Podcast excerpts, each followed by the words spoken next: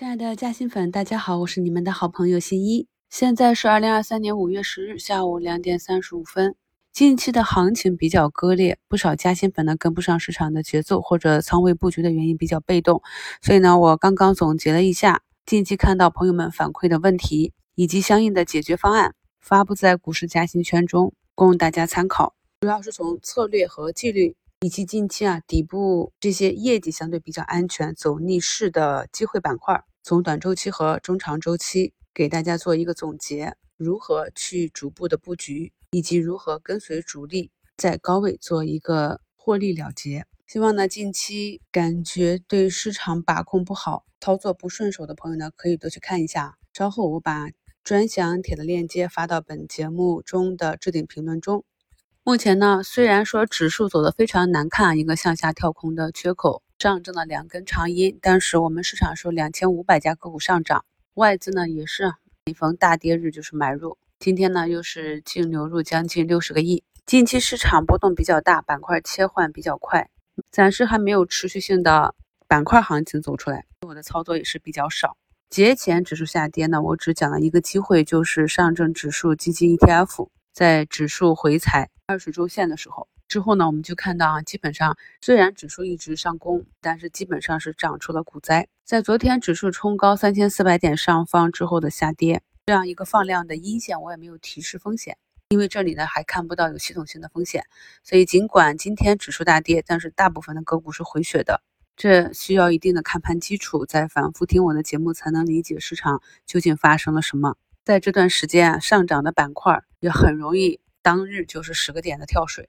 或者次日的大跌，所以呢，我也是守着自己中长期看好的这些底部的还没有怎么起来的，拿好手中的筹码，耐心的等待市场风格的转变。暂时跟不上、看不懂市场的朋友，有点耐心，毕竟呢，这是常年的积累，赚钱呢不会像一加一等于二那么简单。任何学问呢都是啊，难者不会，会者不难。我们五评里图一听了几个指数啊，可以看到下午数字经济和 ChatGPT 概念也是慢慢的走绿了。可以看到指数这里呢是遇到了上方的均线压制，已经连续两个交易日走弱。如果板块指数持续走弱的话，不能够有效突破这里的压制，那么就是下跌过程中的一个下跌中继，下跌过程中的一个小反抽反弹。这些都是我们要在看盘的时候，如果想要把握好短期的这样一个节奏，是需要思考的。如果是做一个中长期的投资，那么在整个板块没有大部分个股见底，板块和个股没有经历足够多的、足够充分的震荡整理之前，可以先不去关注。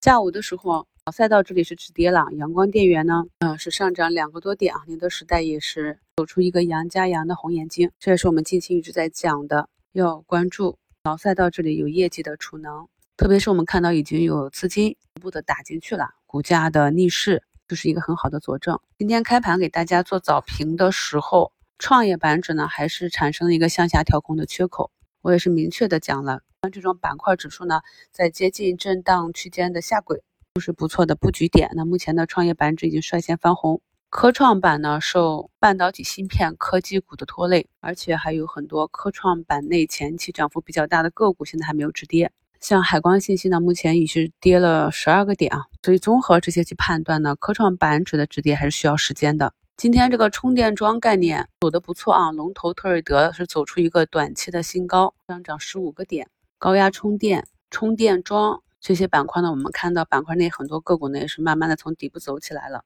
下午的时候就是风格转变啊，原来领涨的中字头大金融板块领跌，底部的被称为是主线板块充血包的啊，这些锂电啊、整车啊是翻红，中通客车、亚星客车都有不错的表现。整车这里呢是集体的涨停，但是在整车板块等于小阳线啊涨停之前，板块内的金龙汽车就已经在底部走出四个阳线之后，以涨停的方式突破年线了。它当时突破年线的时候，我们在早评里也是点评过的。那么主要是由于它四月份的销售数据比较靓丽，刚刚出来的出口数据是强于预期的，也是提振了下跌已久的整车板块。所以呢，我反复的讲，下跌是为上涨做准备的，跌出价值，跌出空间。所以呢，如果我们是中长期的去布局，就要耐心的去等待这个底部的走出，这个底部的形成，而不是在刚刚看到个股进入价值区域就茫茫的把大仓打进去啊。我今天呢也是把近期看到大家在近期操作中产生的问题，给大家用文字的方式归纳总结了下来，朋友们可以一一的去比对啊。那么在经历过这一波波行情之后，希望朋友们能够根据纪律，我们发现了机会之后，如何更好的布局，而不是在其中煎熬，煎熬到后期熬不住了割肉出去，或者啊熬到刚刚回本啊，就是小有浮盈，就选择兑现，错失了后期的主升浪。有纪律、有目标的去布局，带好一个出局计划，这样呢才能够让我们在市场中更舒服的去持股。近期有个新闻呢，就是国家要规范中介的收费标准啊。大概就是越贵的房子收费的标准越低，其实呢，也就是想刺激消费。目前呢，我们新能源汽车的渗透率呢已经达到百分之三十，在大城市里可以看到到处都是充电桩，也是便捷了消费者的换车。那么接下来呢，就很有可能是往三四级城市或者是乡镇城市去推广电动车啊，代替燃油车。有了这样一个政策的预期之后，我们去看一下推动这个。消费所需要的，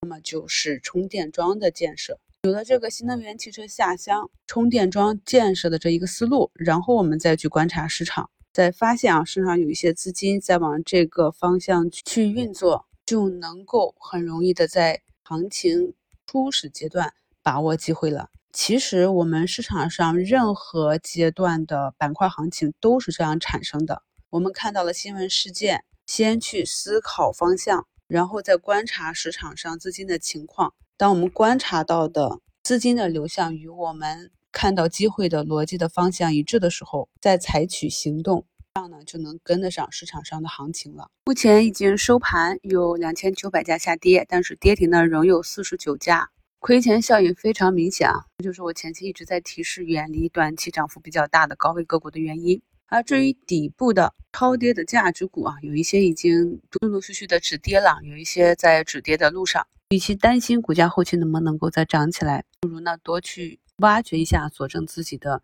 持股逻辑，当初看好它的逻辑。祝大家交易顺利，我们明天早评见。